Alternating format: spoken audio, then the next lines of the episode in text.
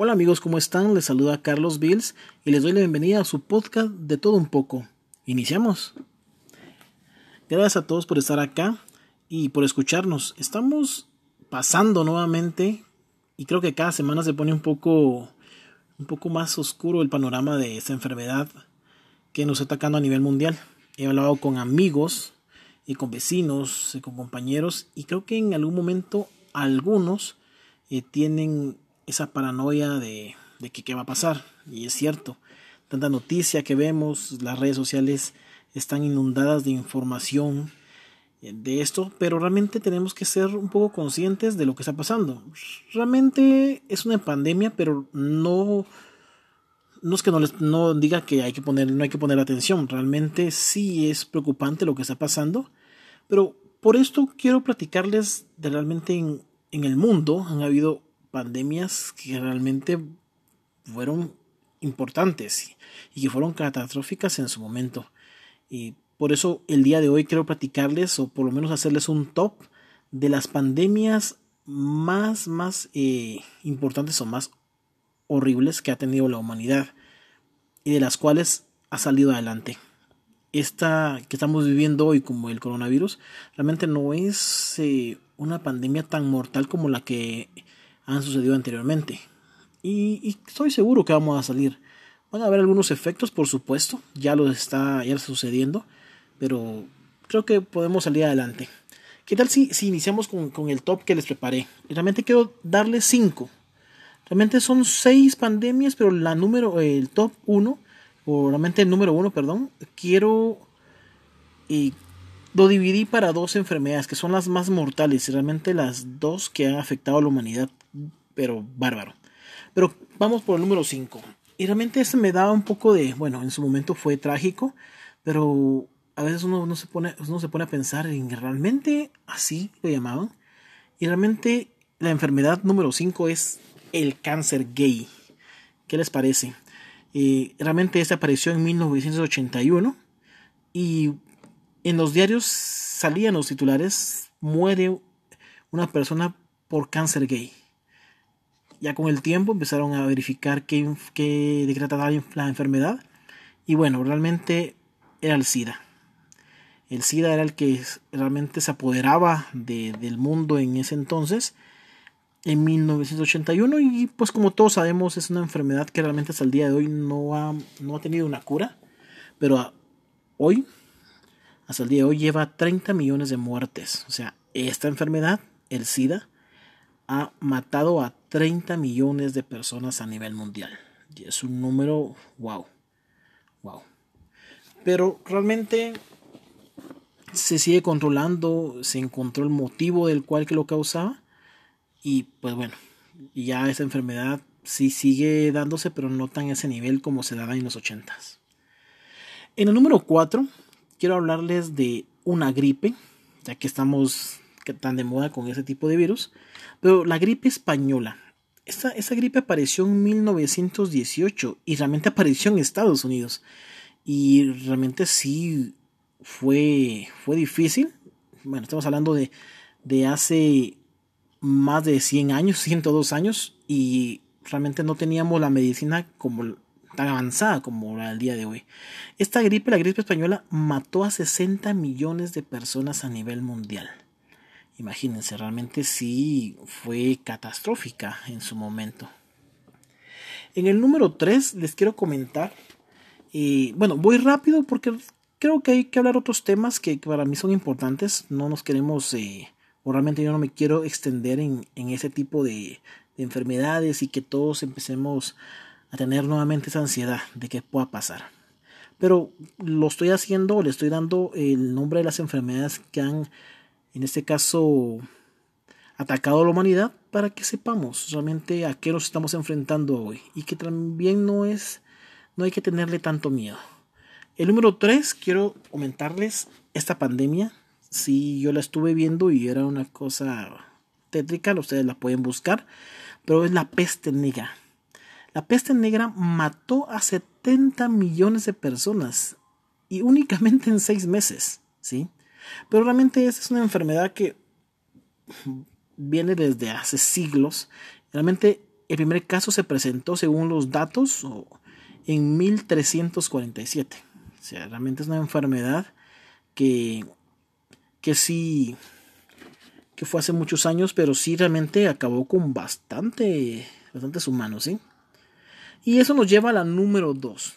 Sí, la número 2 es la peste bubónica. Wow, cada vez es más, son más terribles estas pandemias, pero esta viene de la mano y les digo por qué, porque realmente la peste negra eh, apareció en el en 1347, pero también la peste bubónica, porque esta era, aunque no hay datos oficiales, pero realmente se dice en los datos que apareció en 1347 y en 1353 donde alcanzó realmente su, su top, su máximo de, realmente de contagios. ¿sí? La peste bubónica eh, es transmitida por pulgas y moscas y esta mató a 100 millones de personas increíble. 100 millones de personas es un número que realmente hoy a mí sí me daría un poquito de, de, preocupación este dato.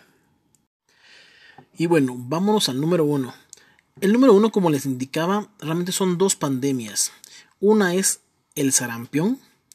Esta mató a 200 millones de seres humanos. Aunque apareció en, en, Latinoamérica en 1554, se dice que fue con la colonización de, Europa, que realmente ellos trajeron esa enfermedad. Realmente no se sabe desde cuándo existe. Y la segunda, que también ha sido de las más mortales, es la viruela. Esta mató a 300 millones de seres humanos y se dice, según los datos, que apareció 10.000 años antes de Cristo. Realmente esta enfermedad no se sabe de dónde proviene, pero siempre el ser humano había combatido la misma. Aunque esta ya se erradicó, realmente se erradicó en 1980 y de, por medio de una vacuna se logró encontrar la cura de esta, de esta pandemia o enfermedad. Pero ¿por qué les traigo yo estos datos de estas pandemias que han azotado a la humanidad gravemente? Es porque el coronavirus esperamos que realmente no pase a más. Yo quiero creer que, que va a ser así y pero el coronavirus hasta el día de hoy, y les digo hoy último día del mes de marzo, eh, el coronavirus hasta el día de hoy tenemos en todo el mundo 750 mil infectados y van 36 mil muertes. Estados Unidos, que ha sido un, país y creo que se les fue de las manos esta enfermedad, solo hasta el día de hoy tiene 163 mil infectados y ya tiene 3 mil muertes o un poquito más.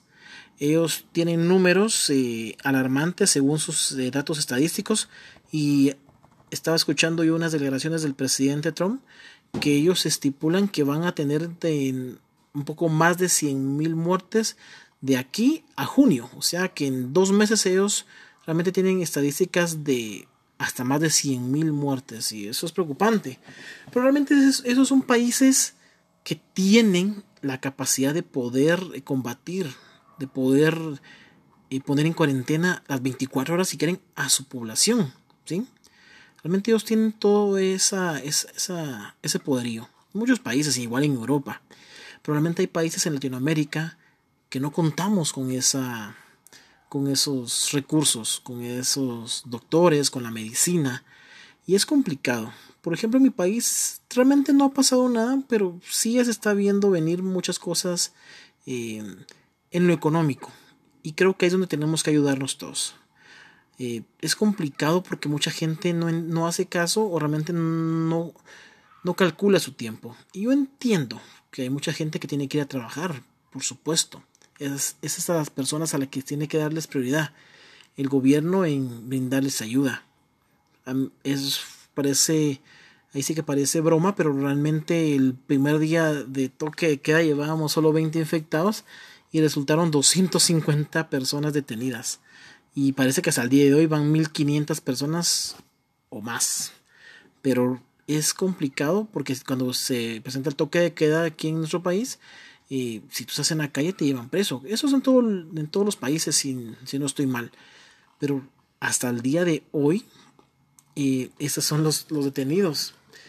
Y no digamos el día de ayer que, mucha gente pensó que se levantaba el toque de queda y siempre no fue así. Se amplió 15 días más. Fue un caos vehicular que no se imaginan.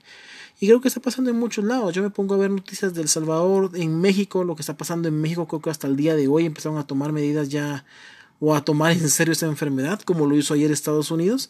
Ayer lo tomó en serio, hoy realmente están tomando medidas bastante fuertes, pero yo no entiendo por qué no se le dio la importancia. Tal vez no caer en, ese pánico como cayeron muchos países, pero creo que sí tendrían que haberle dado la importancia que ameritaba esto. Eh, realmente la población, yo platicando con muchas personas, eh, por redes sociales, claro, y algunas que de repente tú vas a la tienda a comprar algo, eh, la población está más preocupada por la inestabilidad económica que se viene, ya que esto representa o puede representar la pérdida de varios empleos, incluso el de ellos. Muchas personas están preocupadas más por eso. Eh, también las personas que se dedican al comercio informal, los que viven día a día, están realmente muy preocupados porque no han podido ir a vender.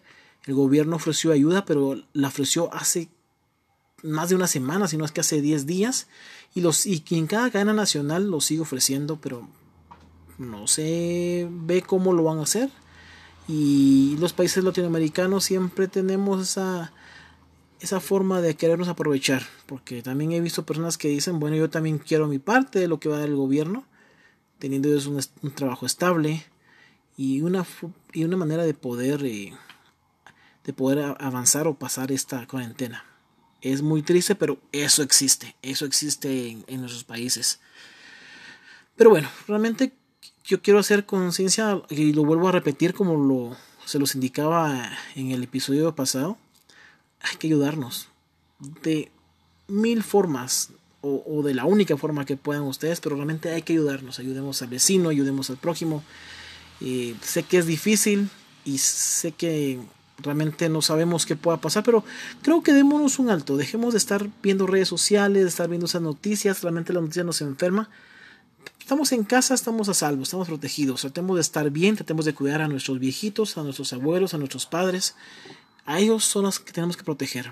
Estar en casa, sí, a veces algunas personas dicen que es desesperante estar en casa, puede ser, pero hay muchas cosas yo, por, por ejemplo, he tratado de hacer ahora un horario para hacer actividades.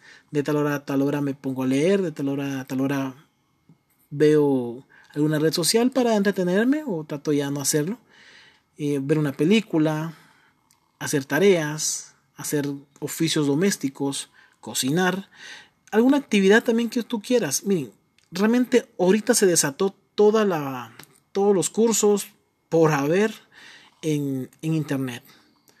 Hay realmente tutoriales, hay conferencias en vivo, hay conciertos en vivo, que es lo que se indicaba la vez pasada, y que todos los artistas iban a empezar a hacer de todo tipo de live, y está pasando. Y casi todos los días hay un artista haciendo un live, y, y está bien, porque al final es entretener a tu público y que la gente no se la pase tan, tan mal en este momento. Entonces hay muchas cosas que hacer. Eh, la cosa es buscar, es buscarlo. La tecnología es parte ya de nuestra vida y creo que ahora es momento de aceptarlo. Porque han cambiado muchísimas cosas. Y cambió de manera sorprendente. Eh, yo estaba escuchando a, a, una persona, es un mexicano que es, es reconocido en lo que son negocios. Y él decía que el e-commerce se volvió algo ahorita, pero fenomenal. Y estamos viviendo el año eh, perdón, el año 2023 o 2025. O sea, el futuro, ya estamos en el futuro. Y creo que sí. Y creo que esta, esta enfermedad lo que hizo fue movernos más rápido, adelantarnos, porque esa es la proactividad que tiene el ser humano. En cuando hay una amenaza empieza a buscar la fortaleza y empieza a buscar la forma de seguir adelante, de sobrevivir a esto. Eso lo vamos a lograr. Lo que pasa es que también tenemos que aprender, y creo que el número uno de que tenemos que aprender es a ser pacientes. Porque hay que esperar. Hay que, hay que esperar el tiempo necesario, que es cuando esto ya va a terminar. Entonces, creo que ahí es donde tenemos que empezar. Tener paciencia, a adaptarnos al nuevo cambio, al, al estudio en casa. Y hay muchas personas que, que se quejan de esto, pero pues es una nueva forma y, es la nueva forma de, que el ser humano se tiene que educar a través de internet en línea y es la forma en que tenemos que trabajar ahora. Incluso los trabajos, el home office se volvió una tendencia bárbara, pero creo que es el modo. Y es el modo de que realmente muchos empresarios en nuestros países latinoamericanos eh, vean que, cuál, que vean lo mejor, lo que, que rescaten lo positivo. Y se van a dar cuenta de que van a tener también mejores ganancias al incrementar el home office, a que un empleado se quede en casa a trabajar, que use recursos de ellos, ellos ganan, el empleo gana. Y es importante ese tema. Pero bueno, esperamos que, que no la pasen mal. Algunas personas la están pasando mal, pero no, disfrútenlo, trátenlo de verlo de otra manera. Hay muchas formas y motivos para quedarse en casa, de algunas que ya les indiqué. Eh, y bueno, quiero cambiarles el tema y quiero recomendarles algo también para ver en casa. Yo estuve viendo y les dije la vez pasada que quería ver una película en Netflix. y sí la vi. Esta película se llama En el Tornado. Algunos la han visto. La estrenaron hace poco, pero la película es como de. Es como del 2016, creo yo. No estoy muy seguro el año, pero sí tiene como 4 o 5 años. Y, y la escenaron así, como que era una gran película, mala. Oh, realmente. No sé si ustedes tuvieron la oportunidad. de una película de 1996 que fue un gran éxito en taquilla, que se llamaba Twister. Este era con Bill Paxton y Helen Hunt. Esta trata de unos científicos que van detrás de tornados para medir la velocidad o el motivo por el cual se forman. Es más o menos parecida, es, es casi un copy-paste. Ahí agregan cosas diferentes, pero bueno, realmente, no sé, los que les gustan los home video creo que pues, es algo así. Les puede entretener el fin de semana. Eh, hay una serie que también acaban de estrenar. Está, me gusta su, no sé, dónde lo hicieron. Tal vez el casting de los personajes no me parece muy bien. Pero hay una serie que se llama Toy Boy es con María Pedraza, creo que todos conocemos a María Pedraza, eh, una actriz que salió en La Casa de Papel y en Élite. Pero realmente trata de un muchacho que, que le quieren inculpar de que mató a, alguna persona, pues resulta que la persona al cual le inculpan, porque le dan 7 años de cárcel, pues realmente está viva, realmente no fue a la persona que, que había supuestamente él matado. Está interesante por el momento, yo la sigo viendo, eh, está entretenida y pues puede ser una buena opción. Realmente sí, son 12 capítulos y cada capítulo tarda hora y media aproximadamente, así que sí creo que se van a entretener bastante con esta serie. Y lo bueno que esta serie es que tiene un inicio y tiene un final, así que no hay como que, bueno, hay que esperar la temporada 2, la temporada 3 y así que se vayan. No, realmente un inicio y un final y eso es lo que me gusta. Por lo menos a mí me gusta que, que tenga un inicio y que al final, bueno, aquí se acabó, terminó. Eso me gusta a mí, pero pues no sé, ustedes dirán. Pero eh, me pareció, me parece interesante. Ustedes pueden, pueden dar su opinión. Otra serie que realmente siempre trato de recomendar es algo que yo ya he visto hace unos años porque son series que lo van llenando a uno y siempre creo que para mí en lo personal la mejor serie que yo he visto en toda mi vida es una española que se llama Merlí. También se las quiero recomendar, se las recomiendo a todo mundo y todo el mundo me dice, bueno, qué buena serie. Así que espero que ustedes también tengan esa misma opinión. Si ustedes no, han, no la han visto, está en Netflix. Esa serie es una serie catalana, realmente fue grabado en catalán, pero realmente está doblada al español por los mismos actores, ¿eh? Así que pues no hay ninguna diferencia. Y esa serie de Merlí trata de un maestro de filosofía que realmente bueno, muestra toda la faceta, realmente es la estrella de la, de la serie, pero muestra toda la faceta de ese ser humano, aquel ser humano aprovechado, aquel ser humano ingrato, inconsciente, pero también con, con valores y con cierto tipo de sentimientos y que sabe realmente vivir la vida. A mí fue una serie, realmente solo son tres temporadas y, y usted, yo estoy seguro que ustedes se la van a disfrutar. Y cada capítulo tiene el nombre de un filósofo Ustedes no, no, necesitan saber de filosofía para entender la serie, pero si él empieza la serie con el nombre de un filósofo, explica quién fue él y, qué, y cuál era el pensamiento que él tenía, y después lo va aplicando a la vida cotidiana de cada alumno. Muy buena, para mí de las mejores y, realmente está también protagonizada por, por grandes actores. Está Frances Oreya, es muy famoso en España. Carlos Cuevas y David Solan también son, son dos muchachos que están iniciando y pues ya tienen unos trabajos ahí adelantados. Así que ustedes pueden disfrutar esa serie.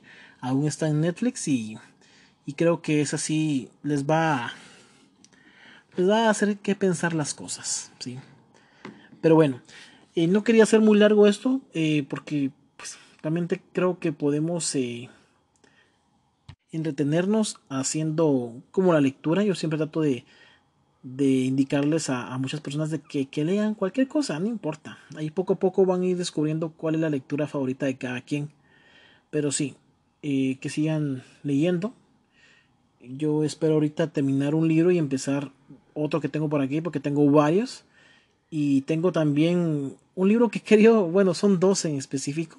Está en la filosofía de House of Cards y la filosofía según Juego de Tronos.